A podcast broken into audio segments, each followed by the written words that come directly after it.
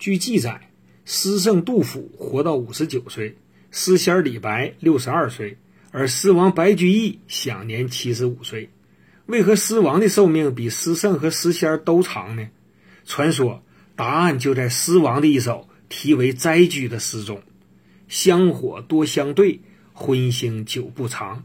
黄芪数匙粥，赤剑一瓯汤。”描写白居易的生活是烧香、静坐、吃素，用黄芪煮粥，用天麻熬汤。赤剑又名天麻。